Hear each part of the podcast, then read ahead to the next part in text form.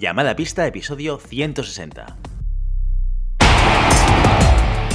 Hola, muy buenas y bienvenidas y bienvenidos a Llamada Pista, el programa, el podcast en el que hablamos de ese desconocido deporte que es la esgrima. Este podcast está pensado por y para ese extraño la parque especial colectivo de seres humanos que decidimos no dedicarnos ni al fútbol, ni al baloncesto, ni al tenis, ni a ningún otro deporte conocido y que por el contrario preferimos en pleno siglo XXI blandir la espada y enchufarnos a la pista. Hoy estamos aquí un viernes más, una semana más. Mario El Matei, muy buenos días. Muy buenos días, Willy, ¿qué tal? Pues bien, con muchísimo calor. No sé cómo lo estáis pasando por Madrid, pero aquí en Chiches la verdad es que es horroroso, horroroso. No se puede vivir sin aire acondicionado, la verdad.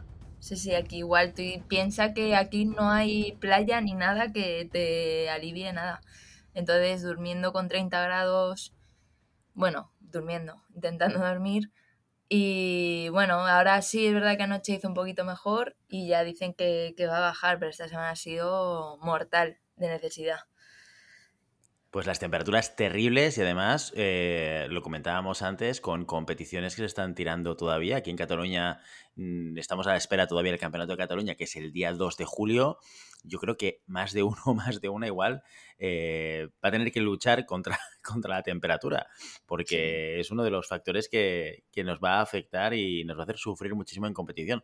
Hace muy poquito, la, el fin de semana pasado, yo estuve en competición y de veteranos, que la, la, broma y el chiste era a ver cuántos caemos durante la competición. no, porque nos eliminen, ¿no? Sino por... ¿Eh? Dime, dime. No caísteis ninguno porque los veteranos te han hecho de otra pasta. Sí, porque, porque también tiramos con más tranquilidad. Saltos a 10, eh, dos tiempos en directas. O sea, es una cosa un poquito más relajada, también es cierto, ¿eh?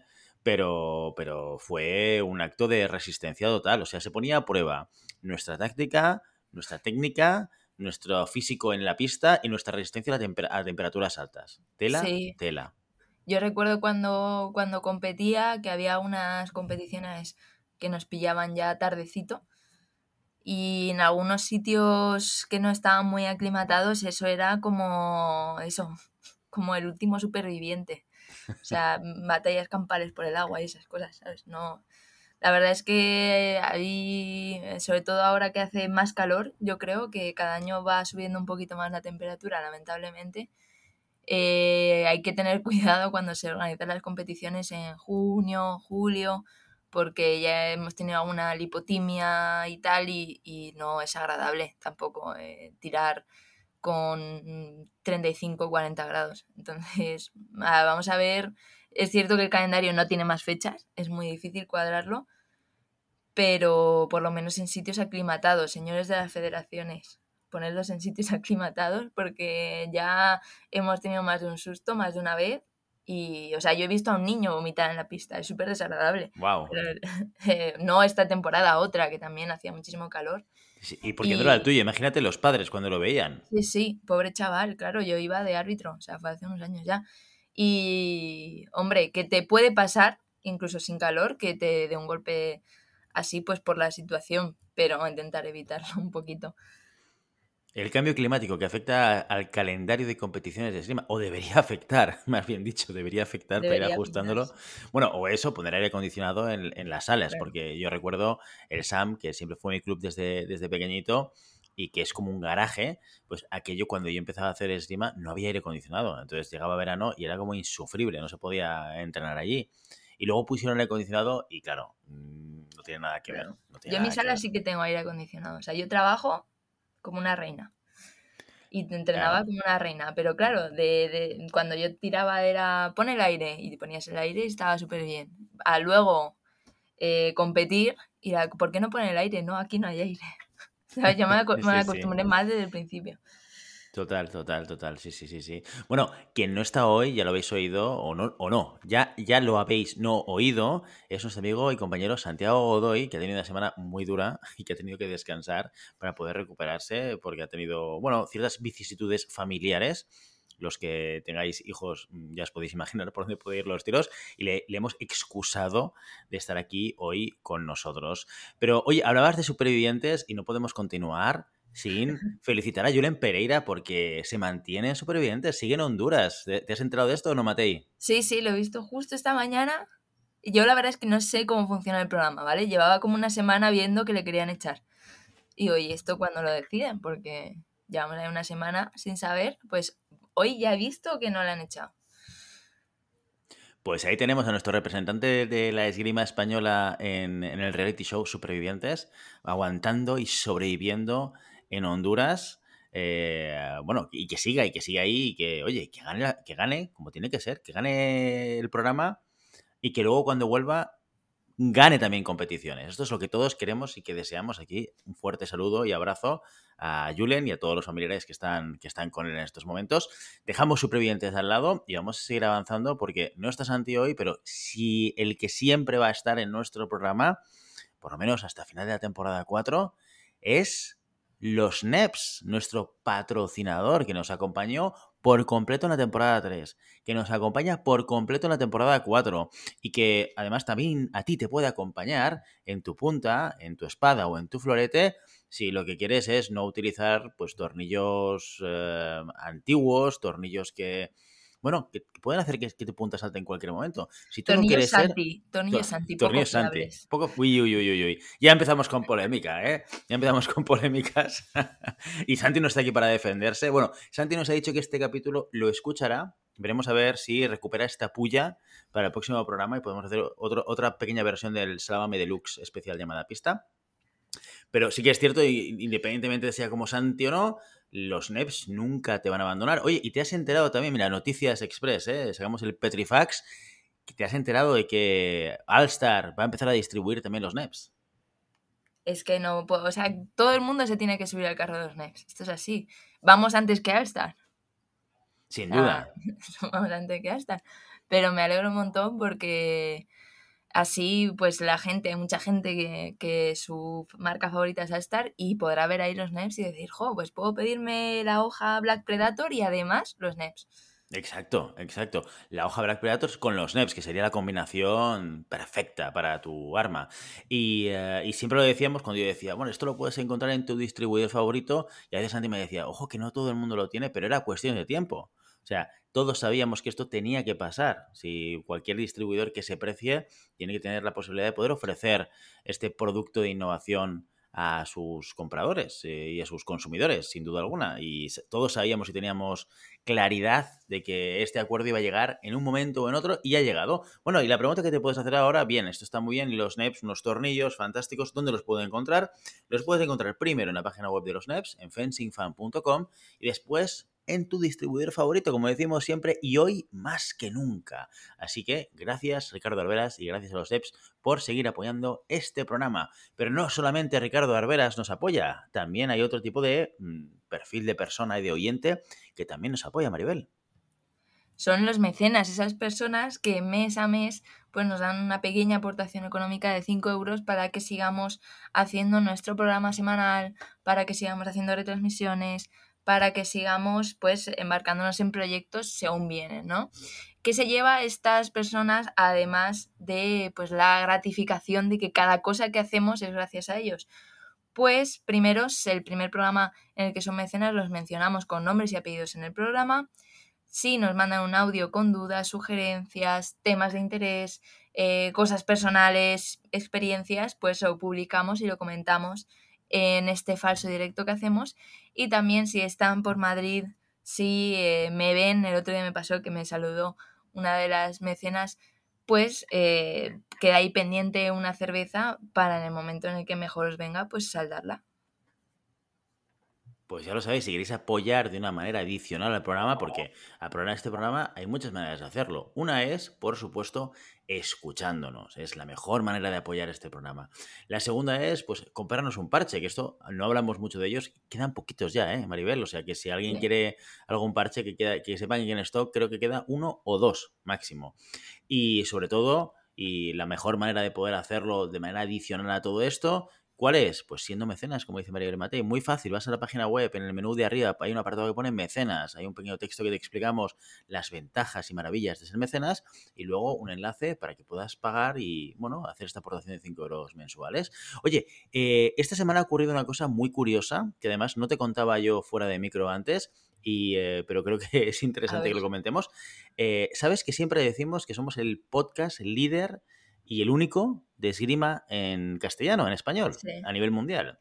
Pues eh, esta semana, eh, que creo que fuiste tú, Maribel, compartiste con nosotros un enlace a un podcast llamado Esgrima, que hablan de esgrima y es en castellano también. Pero que sepas que casualmente yo esta semana, dos días antes de que tú enviases ese enlace, por curiosidad, que esto hacía mucho tiempo que no lo hacía, empecé a buscar podcasts de esgrima en castellano a través de, no sé si Spotify o a través de iTunes, bueno, una de estas plataformas.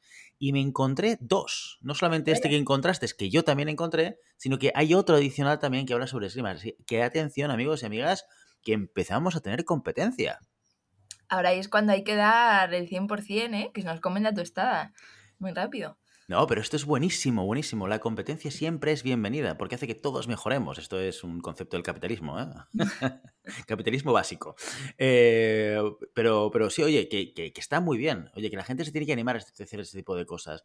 Que el hecho de que estemos nosotros o que llevemos tanto tiempo, porque claro, llevamos cuatro temporadas, tenemos mucho contenido trabajado, eh, tenemos mucho rodaje como equipo, como programa y demás que esto pues no coarte a aquellos que quieran empezar un proyecto propio y que les permita también comunicar cosas de la esgrima, porque yo creo que esto hace que todos sumemos y esto apoya y ayuda a que la esgrima pues llegue a más gente, que esto es lo realmente importante. Sí, sí, pero tenemos que seguir siendo el número uno.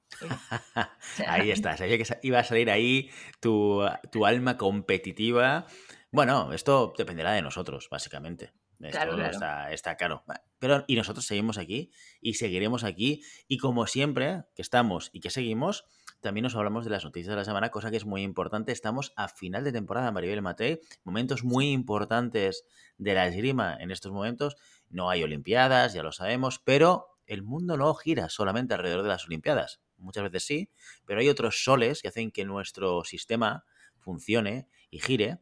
Y eso son las competiciones regionales, las competiciones de zona, las competiciones, la competición mundial, la Copa del Mundo, ¿no? El Campeonato del Mundo, al que estamos a las puertas de que empiece. Eh, esto y mucho más os lo contamos en las noticias de la semana.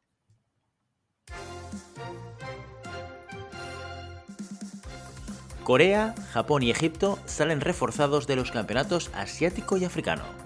El torneo de Seúl empezó y terminó con el sable arma en la que Corea fue la líder indiscutible. Se llevó el oro, la plata y un bronce en la competición masculina con Woo Kim y Oh y el oro en la competición eh, femenina, además de los dos oros por equipos. La espada estuvo más repartida y hubo alguna sorpresa. Vivian Kong, la tiradora de Hong Kong que pasó con nuestros micrófonos, se alzó con el oro ante la gran favorita y número uno del mundo, In Choi. Fuera del podio se quedaron las coreanas Sera Song y Jung Mi Kan, además de todas las representantes de China que siguen de capa caída. Sí consiguieron un bronce China el de Ming Gaolan en la masculina, competición que se llevó Koki Kano, quien venció en la final a su compatriota Akira Komata. San Jung Park se tuvo que conformar con otro bronce, al menos en la individual. Por equipos, Corea se volvió a imponer en las dos modalidades. Si el sable fue terreno coreano, el florete lo fue de Japón, aunque China se llevó el oro y la plata en el femenino con Shi y Chen y Hong Kong con Cheung y Choi. Y China además también se repartió el podio masculino, Japón logró llevarse los dos oros por equipos, además de dos bronces individuales. Estos resultados remarcan el gran momento que está pasando la esgrima japonesa después de los Juegos Olímpicos en casa mientras en Casablanca Egipto brilló en un campeonato descafeinado sin competiciones por equipos y sin florete masculino ni sable femenino. La delegación egipcia se llevó el oro y la plata en espada masculina, el oro, la plata y un bronce en la femenina, el oro y dos bronces en el florete femenino y la plata y el bronce en sable masculino. El tunecino Fares Ferhani, oro en esta arma, fue el único que pudo derrotar el dominio egipcio. El último torneo zonal, el europeo, empieza hoy en Turquía. La expedición española ya se encuentra en Antalya, donde competirá desde este viernes hasta el próximo miércoles. Los primeros en saltar a la pista serán el florete femenino, que inicia sus pules a las 9, y el sable masculino, que comenzará a la 1. El relevo lo tomarán la espada femenina y el florete masculino el sábado. El domingo, por su parte, llegará el que puede ser el plato fuerte de España, el sable femenino, que competirá a la vez que la espada masculina. Del lunes al miércoles será el turno de los equipos en este mismo orden. Mientras, dentro de nuestras fronteras, la categoría veterana se enfrenta a su campeonato de España. El Polideportivo Ciudad de los Poetas de Madrid acoge este fin de semana el primer campeonato de España de veteranos a las seis armas. La categoría cierra su temporada con 181 inscripciones, 91 de ellas en la espada, el arma más numerosa y la primera en entrar en competición. La seguirán el florete y el sable en último lugar. Los resultados se podrán seguir a través del engarde de la Federación Española de Esgrima. Y hasta aquí las noticias de la semana. Bueno, pues como decíamos, cargadito, final de temporada. Oye, qué buenas noticias las de Vivian Kong. lo veía por redes sociales, por su Instagram, celebrando ese grandísimo resultado, porque lo cierto es que lleva unas temporadas muy regulares, Vivian. ¿eh?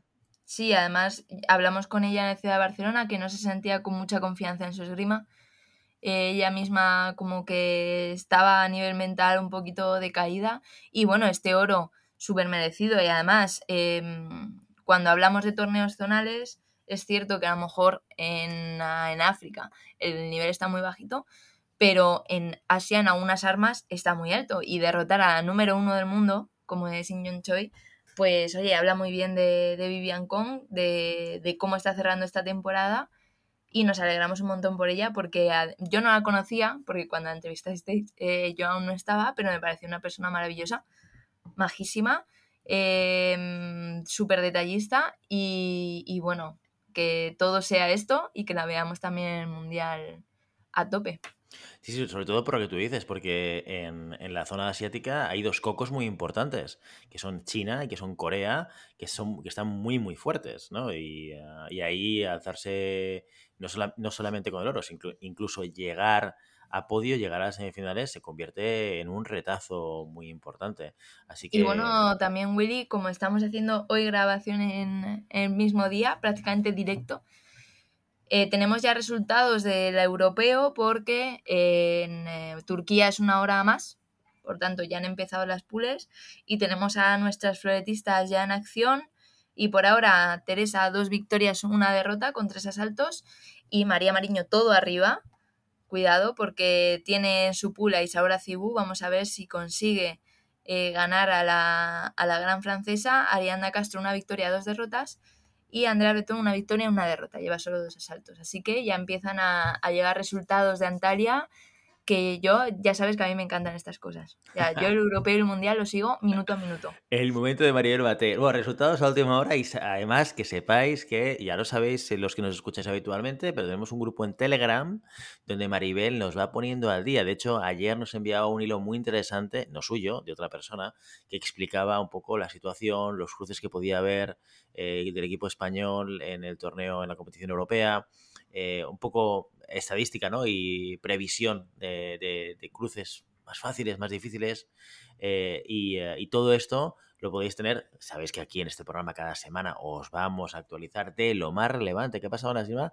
Pero si no es suficiente para vosotros y queréis saber, cómo pasa ahora, Maribel, coge el reloj y dice, son las 8.40 de la mañana y ahora mismo ya está pasando esto ya que yo, que sepáis que también lo hace, no siempre, pero muchas veces, lo hace también a través de nuestro grupo de Telegram. Y nos podéis encontrar como llamada pista.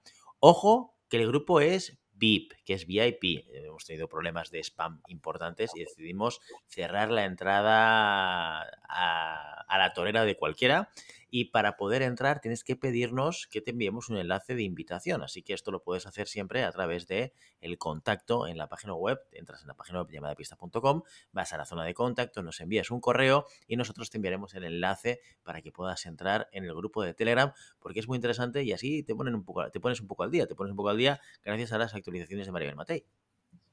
Sí, yo también es verdad que yo tengo vida. O sea, iba a decir fuera de la esgrima, pero es mentira, porque casi toda la vida que tengo luego es de competición con los niños, tal, tal. Entonces, no siempre puedo ir al límite de actualidad. No siempre, pero, muchas veces. Pero muchas pero veces. muchas veces, ¿eh? muchas veces. Es, Cuando es, un adicional. Exacto, exacto.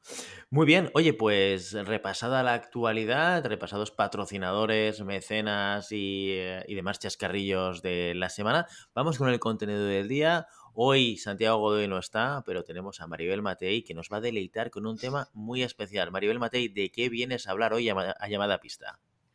Pues hoy, después de. Bueno, ya estamos cerrando la temporada. Es un momento muy, muy especial, digamos, muy concreto en el que haces evaluación un poco de lo que has hecho durante toda la temporada. Pues venía a hablar de, cómo ha sido mi primera temporada llevando eh, una categoría que tiene ya competición nacional como es la categoría infantil, ¿vale? Eh, que para mí, en mi caso, eh, pues es el primer año que tenía adolescentes, primer año que tenía pues ese objetivo campeonato de España, porque yo había tratado con M11, con M9, con M13, pero hasta ahí me había quedado. Entonces, para mí ha sido un cambio brutal. ¿Cómo enfoqué yo esta primera temporada? sobre todo teniendo en cuenta que, que eso, que yo no había tratado con adolescentes. O sea, lo que más me aterraba al principio era el simple trato con adolescentes, porque ya sabemos que es una edad pues rara, complicada, no es lo mismo que un niño que parece que le haces cualquier broma y te contesta, pues es, ellos no son así, los adolescentes no son así. Entonces, bueno, yo mi primer miedo era ese, además eh, también tenía que afrontar un poco sin saber eh, qué objetivos poner a lo largo de la temporada. Porque es cierto que yo tengo la suerte de que conocía más o menos a todos del grupo, pues porque algunos llevan muchos años y aunque no les hubiese entrenado yo, pues eh, les he visto tirar, les he visto competir. Otros sí que yo les hice la iniciación y llevaban poquito tiempo. Entonces, en ese grupo tan heterogéneo de gente que compite, gente que no compite, gente que lleva mucho tiempo, gente que lleva poco tiempo, pues eh, yo al principio no tomé objetivos eh, de competición. Yo hice mi planificación de la temporada eh, en base a, contenidos, empezando desde lo más básico como físico, preparación de pretemporada, corta porque enseguida tenían competiciones, contenido táctico, técnico básico, más que nada para, para un poco controlar eh, que todo estuviese en la base bastante clara y a partir de ahí trabajar, ¿no? Entonces, en esos primeros compases de la temporada, mi mayor preocupación era lo puramente deportivo. Eh, yo, como, como, decía Willy, pues tengo un carácter muy, muy competitivo y después de esos primeros, de esa primera toma de contacto en la que estás más preocupado de conectar con los chavales porque eso te va a ayudar a que te sigan a, donde tú quieras, ¿no? Si, si tú eh, tienes un clima de trabajo bueno, te llevas bien con ellos, eh, eres capaz de, conectar a nivel de aprendizaje, pues tú les puedes decir que tu objetivo es que sean campeones del mundo, que ellos se lo van a creer, ¿no? Y ellos van a creer que pueden. Entonces, obviamente no les puse ese objetivo, pero sí que después de esa primera toma de contacto, eh, yo tenía claro que mi objetivo era llegar al Campeonato de España con el mayor número de efectivos de gente que quisiese competir eh, y sobre todo clasificar a, un equipo de chicas. Era la primera vez que teníamos así, digamos, un grupo estable em, que quisiese competir. Era un poco, o sea, es un grupo un poco extraño porque no todas tienen la misma edad, pero bueno, yo decidí que, que, ese iba a ser mi objetivo de temporada, ¿no? En esos primeros compases de empezar a enseñarles, viendo el nivel que había viendo un poco también dónde podían llegar con, la planificación que tenía hecha a lo largo de la temporada, pues consideré que, ese objetivo era ambicioso, era ambicioso, pero eh, lo tenía que, intentar conseguir. Dime, Willy. Oye, ¿y eh, este objetivo te lo marcas tú, te lo marcas con el grupo? Eh, si lo comunicas al grupo, el grupo es consciente de que tienes objetivo de temporada a nivel de competición. ¿Cómo, cómo, gestionas tanto la definición del objetivo como la comunicación o no comunicación de este objetivo al grupo? Yo la decisión del objetivo, como te digo, fue eh, pues em, sobre todo se me echó un poquito, no se me echó el calendario encima, mejor dicho. Yo los primeros, las primeras semanas fue toma de contacto, como te decía, para ver hasta qué punto me seguían los entrenamientos hasta qué punto asimilaban los conceptos básicos. O sea, que los conceptos básicos ya los tenían, ¿eh? porque yo de hecho a, más de una les he, hecho la iniciación. Entonces yo sé lo que han aprendido durante el tiempo que, que llevan, pero sí pues como consolidación, pues ver cómo estaban trabajando, ver la dinámica del grupo que es súper importante, si se llevan bien, si se llevan mal, porque si se llevan mal, súper complicado eh, llevar una clase. Total, que yo vi que eh, tenía eh, dos niñas muy competitivas, otra que se iba a ver arrastrada, un chico que tiene las capacidades como para competir y darle fuerte, y luego mucha gente que no compite. Entonces, dentro de esta, dentro de esta heterogeneidad, eh, pues eh, obviamente los que no compiten tienen sus objetivos de, aprendizaje y, y, tengo una planificación para ellos, pero eh, si hablo de objetivos de, competición, pues yo cogía ese grupo como, como referencia, que luego a lo mejor alguno se me desenganchaba, otro no seguía, tal, pero lo cogí como referencia para, para plantear esos objetivos de competición. ¿no? esos objetivos surgen sobre todo a partir de la primera competición territorial, en, en la que yo veo nivel, pero muy, muy diamante en bruto. O sea, yo veo ahí que, se puede llegar porque a, las chicas y al chico le, les, le importa la competición, porque yo veo que cuando pierden lo pasan mal, que cuando ganan se fijan en lo que han hecho, o sea, realmente veo una capacidad de análisis buena. Entonces creo que desde ahí se puede trabajar. Entonces, en un primer momento yo no les comunico nada, no, no, no tengo eh, ninguna conversación de ellos. Oye, el objetivo es clasificar al equipo, el objetivo es estar. No se lo digo porque mm, estaba en un momento en el que no, yo creo que no les convenía saberlo, no, les convenía pensar en ello, quedaba una temporada entera por delante. Eh, muchas de ellas no se veían bien tirando, o sea, no se veían bien tirando, y, pero, y seguramente no estaban bien tirando. Eh, pero sí tenía muchas ganas de mejorar, que eso es lo que me llevó a mí también a decir, oye, pues yo creo que con esta planificación, con estas sesiones, con esta progresión, podemos hacer algo, algo chulo. A partir de ahí, eh, con ese objetivo yo en mi cabeza, que a lo mejor lo piensas si era súper irreal, ¿sabes? A lo mejor yo me había montado la película del siglo de cómo vas a llevar con cuatro o cinco personas eh, tener esos objetivos, ¿no? A ver, somos un club pequeño, es complicado, eh, las fechas, ya luego hablaré de ello, pero eran complicadas, bueno, pues yo tenía ese objetivo. A partir de ahí, eh, esto no es que cambie exactamente mi planificación, pero esa primera competición me hace pensar mucho, me hace pensar mucho en qué es lo que tenemos que mejorar. Eh, a lo largo de la temporada para que ellas y él sean competitivos de cara a, unos torneos nacionales o un campeonato de España, que son palabras mayores, ¿no?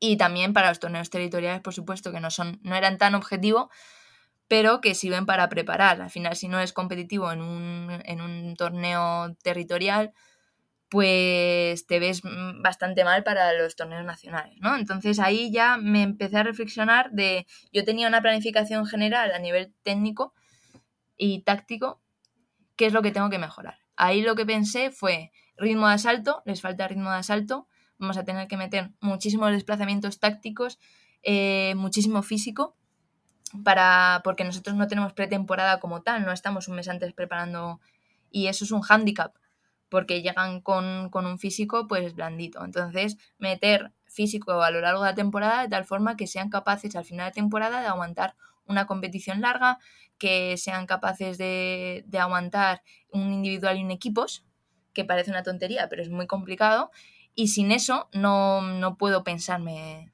mm, poder clasificar a un equipo, ¿no? Eh, todo esto pues se plasmó luego, por supuesto, en sesiones y, también hay una evaluación constante. El primer día que yo pongo físico, no estaban muy acostumbrados a hacer físico, eh, yo les dije, va a haber uno o dos días de físico al mes, que tampoco es una burrada, ¿eh? eh pensando en primero trabajar la resistencia eh, y fuerza y un poco a poco ir incrementando la explosividad. El primer día que yo hago físico, pues se mueren, se mueren y digo, bueno, vamos a evaluar porque si no me siguen, o sea, al final esto es eh, lo que yo vi el creador constante de si no me siguen, ¿qué sentido tiene ponerme un objetivo, no? Pues me siguieron, se quejaron mucho, pero el siguiente día de físico volvieron a venir todos y volvieron a hacer todo. Em, a nivel táctico me siguieron, entendieron lo que quería conseguir, pues a través del ritmo de asalto, eh, trabajar mucho, mucho la distancia, porque eso eh, al final es un elemento crítico Em, pues todo ese, ese, eso deportivo que tú tienes al principio de temporada, pues fue saliendo bien. Entonces enfrentamos el primer, el primer torneo nacional, eh, me faltaba una, una, chica y bueno, solo tiraron dos y eso ya complica em, pues el poder clasificar a un equipo. Ya sabéis que suman tres, suman los puntos de tres. Y, bueno, los resultados tampoco fueron increíbles, ¿no? Eh, una pasa la pool, la otra eh, pierde la primera directa. Y el chico sí que es cierto que hace 16, tiene nivel, ¿no? En ese momento, en ese primer torneo nacional, que era el primer paso para conseguir nuestro objetivo, mi objetivo, en ese momento mi objetivo, pues primero me di cuenta de que, de que hace falta más, más intensidad, em, darles más confianza en lo que saben hacer, porque estaban intentando integrar un poco lo que habíamos hecho, pero aún no tenían la confianza. Segundo, que el tema organizativo iba a ser más complicado de lo que yo me había planteado a inicio de temporada, que es tema organizativo. Que puedan ir a las competiciones, porque al final son niños, dependen de los padres, que lleguen en unas condiciones de material, de mm, ya no solo de entrenamiento, sino que de las mil cosas que rodean, eh, pues llegar a tiempo a la competición, que tengan el material bien, que resulta que ahora la española pide eh, el protector este blandito, vamos a tener que comprarlo en el último momento para que lleguen con el protector blandito. Todas esas cosas que al principio de temporada no te las planteas porque tú estás súper enfocado en eh, tienen que trabajar la finta y pase, tienen que trabajar el ritmo de piernas, tienen que trabajar eh, la velocidad de reacción. Pues todas esas mil cosas, pues las tienes en cuenta, pero el día que te toca organizar, dices, ostras, esto es una labor súper complicada. Porque sobre todo no depende de ti, porque yo puedo hacer una planificación de sesiones, pero esto no depende de ti. Entonces ya ese primer torneo nacional, em, pues ya aprendí que tengo que tener otras cosas en cuenta y segundo, más cosas que mejorar, ¿no? Siempre después de una competición así importante, la evaluación que hacía era casi obsesiva. O sea, yo estaba tres o cuatro días pensando todo el día y esto cómo lo puedo trabajar y esto cómo va a ser más efectivo, eh, esto lo puedo cambiar, vamos a ver si, si metiendo estos desplazamientos en este momento o sea, al final yo mm, me, pasaba el día pensando, pensando en eso después de las competiciones porque mi objetivo era el que era y, era complicado. Oye, antes de que sigas avanzando en, competiciones y reevaluaciones, me gustaría hacerte una pregunta sobre algo que has comentado con el trabajo físico, porque decías, eh, buscábamos uno de los primeros objetivos en el, en el, desarrollo era incorporar un trabajo específico mensual de físico para trabajar resistencia, fuerza y explosividad. Y, habla, y has hablado de evaluación, ¿no? De irlo evaluando. ¿Cómo lo evaluabas esto? ¿Qué tipo de ejercicios hacías o qué mediciones hacías para evaluar el desarrollo y el trabajo físico? Yo el trabajo que hago generalmente, ahora lo este mes lo aumenté un poquito. Es un día de trabajo resistencia fuerza que suele ser a través de circuitos, porque yo mi sala es muy reducida y no podemos salir fuera. Entonces, eh, suele ser a través de circuitos eh, carrera continua integrando circuitos, em, circuitos de corta duración, máxima intensidad, ¿vale? Para trabajar también cardio sin necesidad de salir a correr. Un día que me pidieron salir a correr y salimos a correr, pero les dije no, no tenemos tiempo para, para esto, les enseñé el Farlek. La evaluación era en términos no tanto de al final yo sé que el físico no se gana de un día para otro. Entonces yo no podía evaluar en el momento si eso le estaba sirviendo para mejorar sus capacidades o no. Eh, la primera evaluación era em, si lo admitían. ¿Vale? Porque si yo hago un día de físico y se me descuelga la mitad, pues es algo que tampoco puedo hacer. Entonces, eh, es verdad que yo hice el primer día de físico, no se me descolgó nadie, primera evaluación positiva cuando tocó otra vez físico, pues lo hicieron y demás. Y después, día a día, cada día, a una parte de físico general al final de la sesión, a no ser que la sesión haya sido muy, muy intensa a nivel de esgrima, ¿vale? Por ejemplo, una pool, pues al final no hacen físico, que estiren y se vayan. Em, es eh, pero en las sesiones normales un físico general al final que incluye sentadillas, flexiones abdominales, eh, tabla y, ahora mismo no sé, yo creo que eso, ¿no? Que les cueste 10-15 minutos hacerlo y se vayan. Lo que sí, a lo largo del tiempo, pues fui evaluando primero. mi evaluación siempre era específica. ¿Resisten más los asaltos, sí o no? O sea, porque de verdad que no aguantaban un asalto a 15. Prácticamente ninguno. O dos, no aguantaban, ¿no? a no ser que fuese muy de cara. Entonces, eh, primera competición, una de las niñas pues gana un asalto, no sé si fue 15-4, y al siguiente pierde, a pesar de ir igualado y tal. Eh, esto es cuando llevábamos muy poquito que habíamos implementado el físico, segundo mes o sí. Eh, y le pregunto, oye, ¿cómo has podido perder este asalto? Si lo tenías más o menos controlado, estaba muy igualado, puedes haber ganado. Es que me cansa. Vale, pues primera evaluación, la verdad, a nivel rendimiento físico, pues no fue muy allá. No fue muy allá. Es verdad que yo no había dado mucho tiempo a que eso funcionase, pero dije, bueno, va a tener que aumentar un poquito la carga. Y ahí es cuando metí generalmente un segundo día de explosividad, que no tiene tanto que ver con la resistencia, con aguantar, pero sí que les acostumbraba a que eh, dos días al mes tenían que dar 100% y sabían que se iban a cansar. Y también incorporé el entrenamiento de físico en fatiga. En vez de hacer simplemente, o sea, perdón, de pensamiento en fatiga. Además de simplemente eh, mejorar la resistencia, vamos a meter eh, juegos tipo mm, trabajo con sumas, restas, multiplicaciones, a la vez que están haciendo el circuito de físico para eh, que ellos sean capaces de que su cerebro funcione cuando están cansados. Porque yo no puedo evitar que se cansen a lo mejor con el físico que hago, no puedo evitar que su resistencia aumente mucho, pero sí que vamos a intentar pensar cuando estamos cansados. Eso es necesario en la esgrima. Y de hecho ya hemos hablado una vez, cuando hemos hablado de trabajo físico, con Santi o con Edu Sánchez tal, lo hemos hablado, ¿no? De, esa importancia de, que piensen cansados. Pues esto fue pasando, yo el, lado físico pues lo seguía haciendo, evaluando sobre todo qué ejercicios funcionaban mejor, qué ejercicios funcionaban peor a nivel de conseguir cansancio, eh, conseguir explosividad, eh, conseguir eh, que luego fuesen capaces de llevar ese físico al asalto y lo que fui viendo a lo largo del tiempo en esa evaluación continua era que mejoraron mucho, mucho, sobre todo la resistencia. O sea, de hecho esta semana lo, hemos subido a las redes sociales, hicimos una especie de mural en la pared de qué es lo que habéis aprendido este año. Y una de, las, una de las niñas ponía no morirme en los asaltos a 15. O sea, entonces cuando te dicen cosas así, pues dices, jo, pues está funcionando. A pesar de que a mí me encantaría que tuviesen dos horas y media de entrenamiento y poder dedicarle todos los días algo al físico. A mí eso me encantaría. Pero dentro de las posibilidades que había, y que eso es, irreal, no lo podría hacer porque si no, no haría en rima, pues es verdad que la evaluación del físico, pues yo te digo, Willy, que, que funciona. Y además llega un momento en el que la gente que se ve con buena esgrima, la gente que se ve que ha mejorado, te lo pide.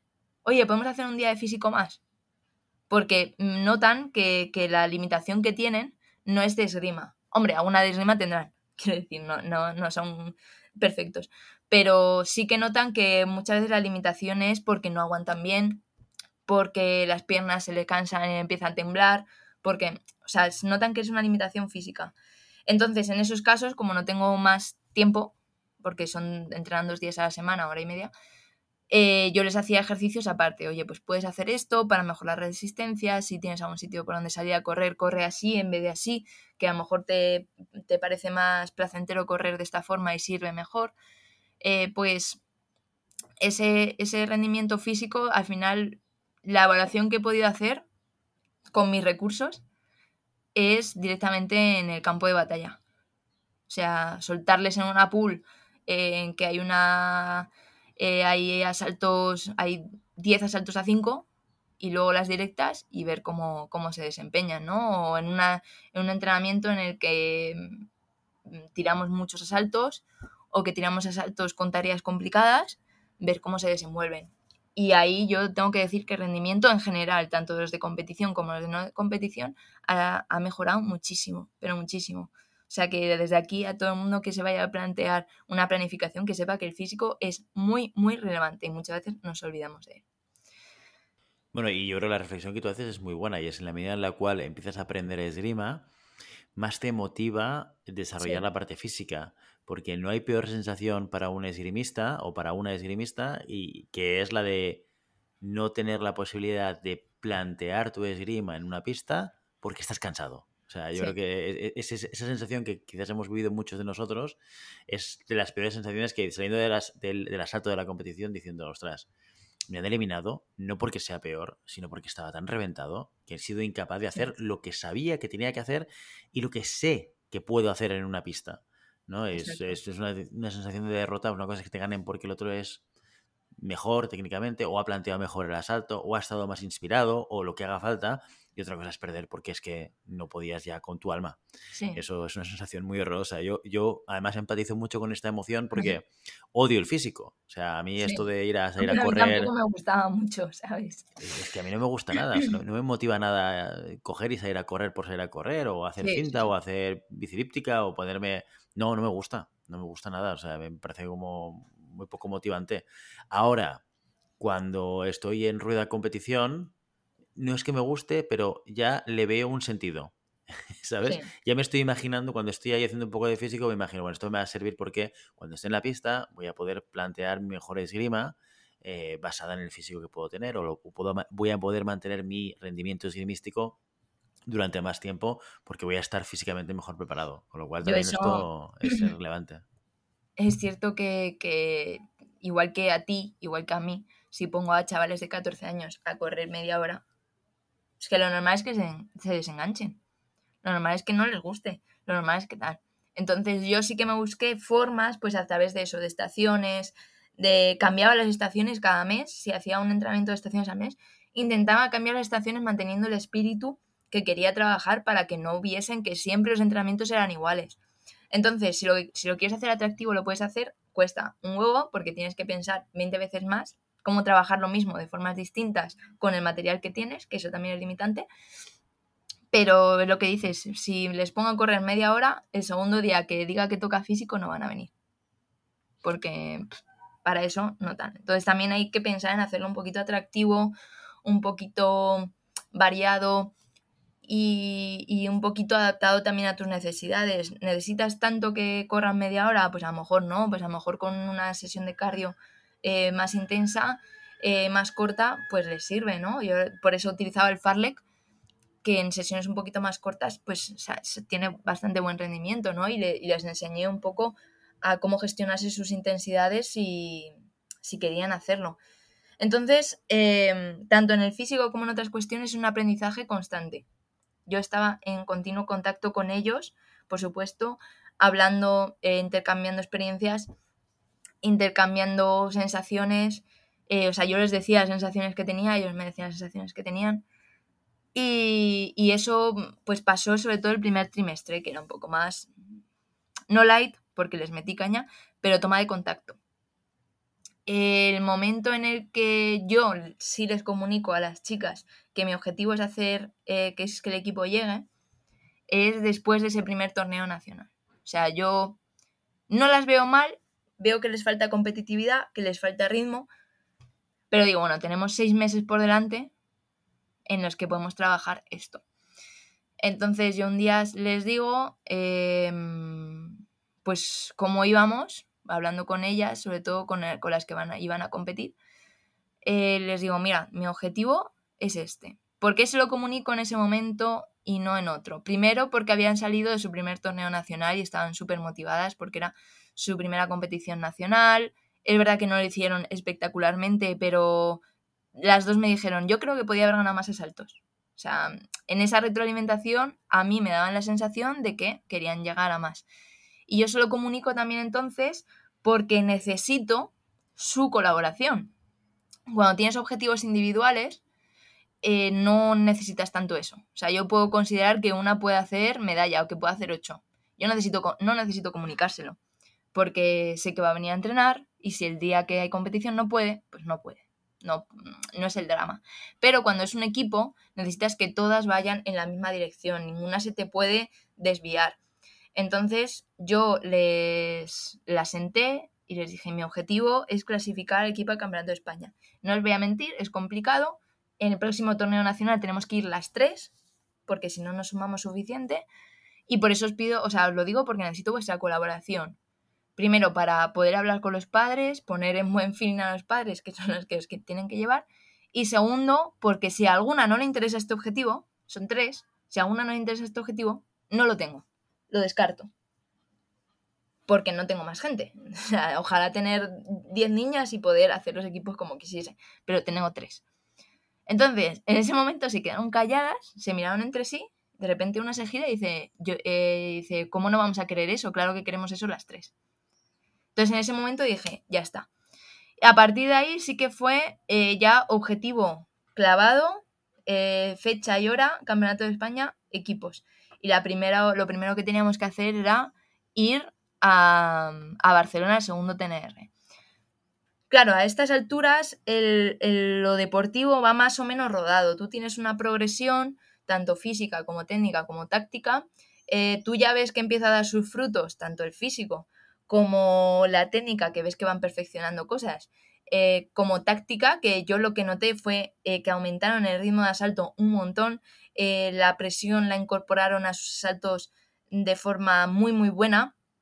Eh, desplazamientos mucho más complejos, pensamientos mucho más complejos. O sea, en ese sentido yo estaba muy contenta. Pero aquí es cuando empieza a entrar lo que ha marcado el resto de la temporada, que son los temas organizativos. Organizar un viaje con niños es muy, muy desafiante. ¿Por qué? Porque no dependen de ellos mismos. Quien haya viajado cuando era niño con el Rima eh, lo recordará, pero no recordará todo lo que envuelve y que a mí me pasa. Cuando yo la primera vez que viajé, que tenía 16, 17 años, yo recuerdo muy guay, tuve que pelear con mis padres para que me dejasen ir, pero ya está. Ahora, como entrenadora, me encuentro con que tienes que negociar con los padres, primero darles toda la información, como es lógico, negociar con los padres eh, horarios, negociar con los padres el precio, informarles de todo para que no haya ningún problema, conseguir las autorizaciones, Em, seleccionar asientos en un tren, que parece una tontería, pero cuando llevas cinco personas, em, ya ya un momento que no sabes eh, qué estás haciendo. Em, en ese caso no tuvimos que reservar hotel, no tenían que pasar noche, lo que lo, suavizó todo mucho. que todo, que los niños también se enteren, porque parece que se enteran, pero luego no es verdad. O sea, siempre, siempre tener claro que se enteren ellos, porque sus padres se van a enterar, pero ellos tienen que enterarse también. Y ahí es donde empieza el bacanal administrativo organizativo. Para quien se esté planteando, oye, pues el año que viene quiero presentar a mis chavales a esto, y esto lo saben mucho mejor gente que está fuera de Madrid porque les toca viajar continuamente. O sea, yo me quejo, pero es verdad que eh, el primer TNR fue en Madrid, no, no puedo tampoco pedir más.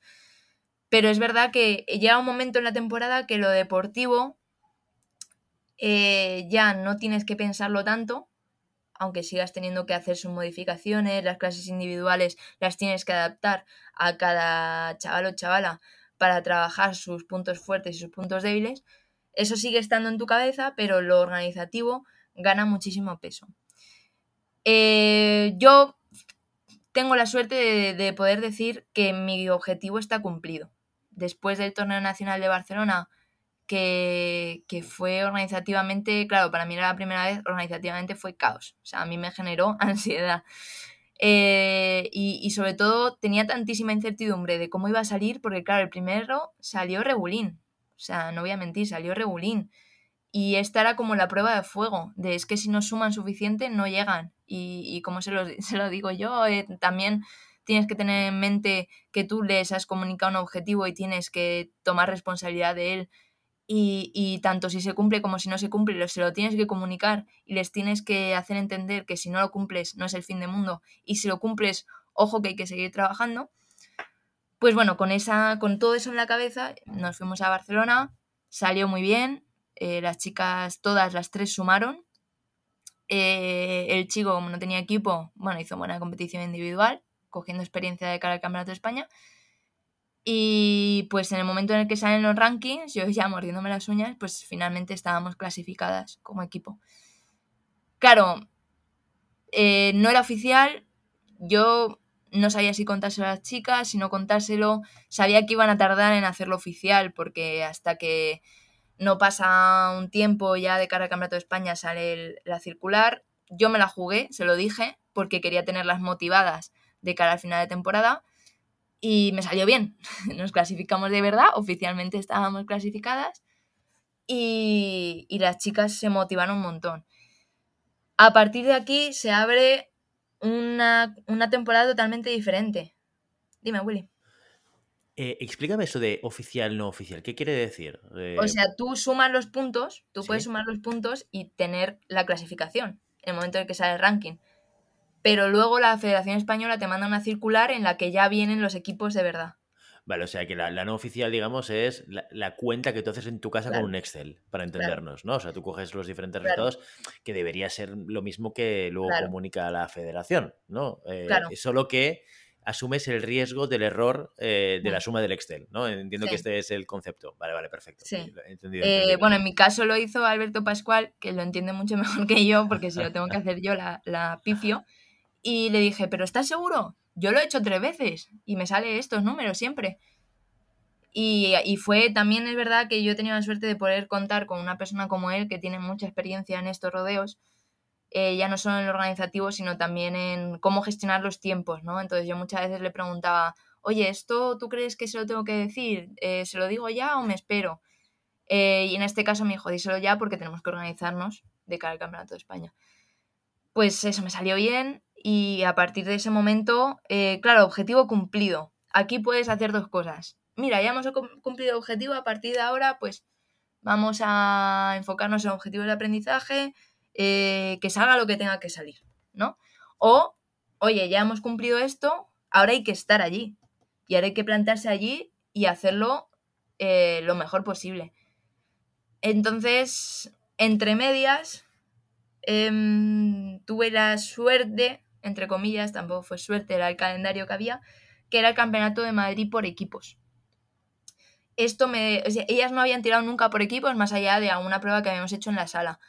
Entonces, em, era un hito importante que ellas pudiesen tirar por equipos, eh, que ellas entendiesen cómo era el formato por equipos y que viesen que no es lo mismo tirar con un equipo en la sala que en una competición. Lo primero, les fascinó lo de gritar al principio del asalto, ¿no? El grito de guerra que, que se hace entre los equipos. Al principio estaban como súper cortadas y al final gritando como locas, ¿no? Entonces, eh, fue en un día, eh, fue en un día, es verdad que individual no le salió muy bien, los equipos era el siguiente y yo estaba cagada. Digo, espérate que aún la pifiamos porque aún están pensando en individual, que han hecho no sé cuánto, que han hecho no sé qué. Entonces, sí que tuve entre medias unas charlas con ellas de esto es totalmente distinto, olvidaros del individual porque, porque no tiene nada que ver, porque podéis ahora mismo tirar muy bien independientemente de lo que habéis hecho en el individual. Y lo importante es dar caña. Digo, la esgrima tenemos lo que tenemos. Puede ser mejor o peor que los de enfrente. Pero no dejar nada por perdido. Entonces, ese trabajo también es algo que he tenido que hacer durante toda la temporada. No de, de ser agresivas, en el sentido negativo de la palabra, sino de inculcarles una competitividad sana, pero una competitividad que me permitiese llegar a los objetivos que tenía. O sea, alguien que no es competitivo no puede plantearse llegar a un campeonato de España. Entonces, yo vi en ellas un poco de competitividad y fue fomentarla a lo largo de una temporada, eh, pues a través de las competiciones, a través de las clases de mano, a través de las charlas que tenía con, con ellas y con ellos, pues prácticamente todos los meses. A mí me encanta dar char darles charlas, porque luego cuando te contestan, pues recoges mucha información, por supuesto. Eh, a través de ver lo que hacían en los asaltos. Pues todo eso eh, fue, fue todo en el mismo sentido. ¿no? Fue todo en hacerlas lo más competitivas posibles, en el sentido de que pudiesen competir con cualquiera. O sea, mi objetivo es ese, que pudiesen competir con cualquiera. Que perdían, no pasa nada. Que ganan, pues muy bien. Pero que pudiesen competir.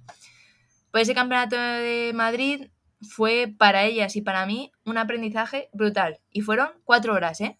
Pero cuatro horas que básicamente podrían haber cambiado o podrían haber sustituido a muchas horas de entrenamiento.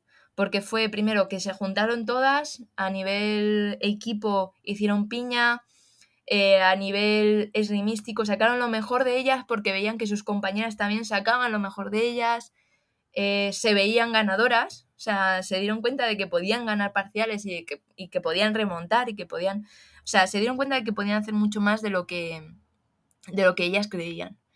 Y bueno, ahí consiguieron el bronce y fue el momento de mirad lo que podéis hacer. Y mirad lo que, lo que podemos liar en el Campeonato de España. Oye, y una pregunta, ¿esta fue su primera experiencia tirando por equipos? Sí. O sea, ¿en sala nunca habíais trabajado? Nunca sí, no, sí, en sala sí, en sala, sí. En sala sí que habíais trabajado lo de... sí, Más, más que nada para que no fuesen sin saber cómo iba. Cómo funcionaba la, dinámica y tal. Vale, perfecto, perfecto. Sí, es verdad que la habíamos trabajado en sala, pero una competición es totalmente distinto porque no te enfrentas a tus compañeras. Entonces, em, empezaron con miedo, así un poquillo tal, y terminaron pues con muchísima confianza. Y esa confianza me la, dieron a mí y después hablé con ellas de mirar lo que podemos hacer. Lo que podemos hacer no es que tengamos que hacerlo, quiero decir, no es un objetivo que en el Campeonato de España eh, pues lleguemos tal, pero, pero tenéis que creeros que podéis ganar, que podéis ganar a cualquiera y que, y que podemos plantarles cara. Entonces, este, esta medalla fue un plus para que ellas trabajasen más juntas, para que fuesen mucho más competitivas y para llegar al Campeonato de España. Eh, entonces, bueno, esto fue hace muy poquito, hace un mes, mes y algo. Y de nuevo, cuando se acerca el campeonato, lo deportivo pierde importancia, porque el volumen de entrenamiento pues ya es un poquito menor, ya hemos hecho todo lo que teníamos que hacer, y gana importancia lo organizativo.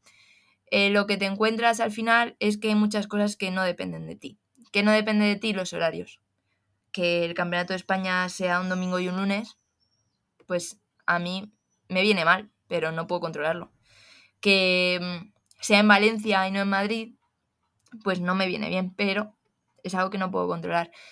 Eh, que, haya problemas con las personas, o sea, con los chavales y las chavalas, pues familiares, que tienen un viaje, porque claro, han terminado los colegios, que los padres eh, no les pueden llevar que tienes que organizar tú todo el viaje, pues todo eso que está fuera de lo que puedes controlar, llega un momento en el que tú luchas porque todo salga bien, para que todo se organice bien, con tiempo, pero finalmente no puedes, o sea, pasa lo que tiene que pasar.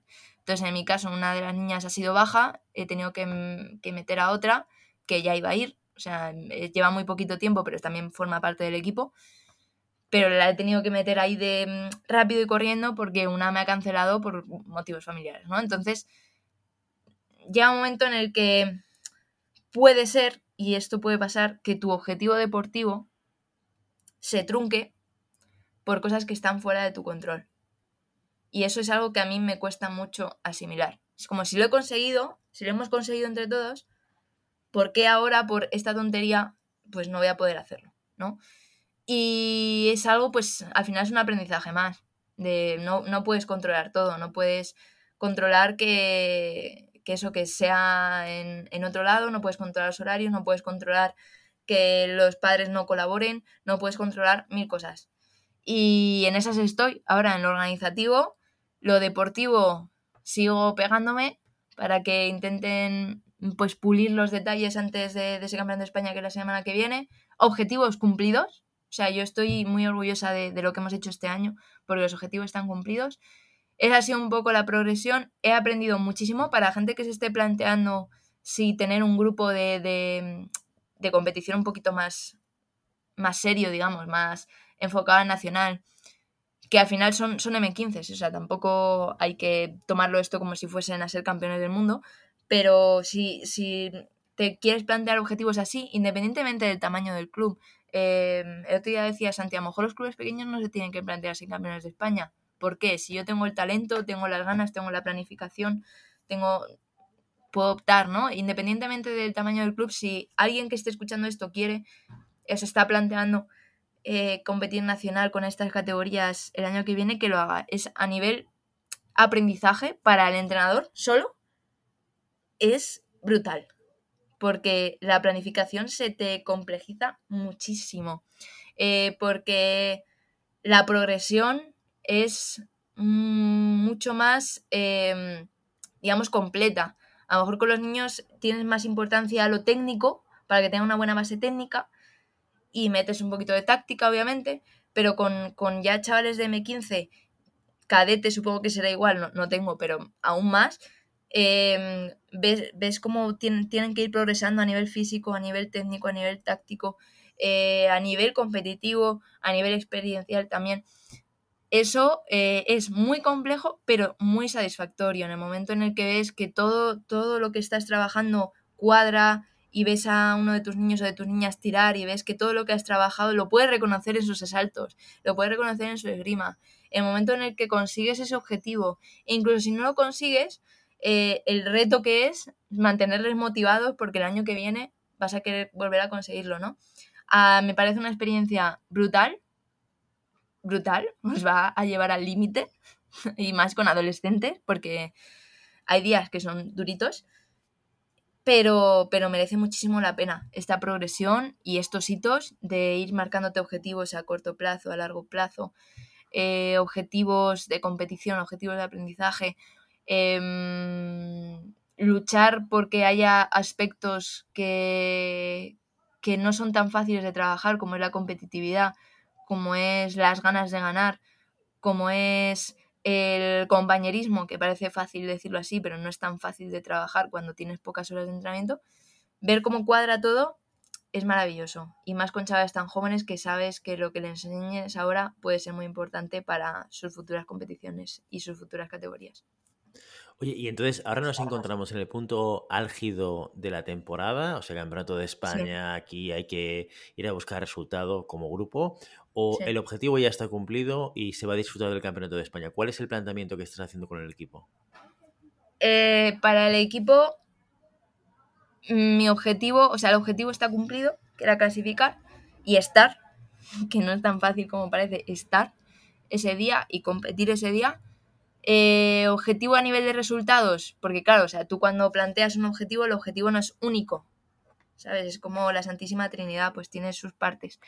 Em, el objetivo tiene un, objetivo de resultados, un objetivo de experiencia, un objetivo de eh, también a nivel individual.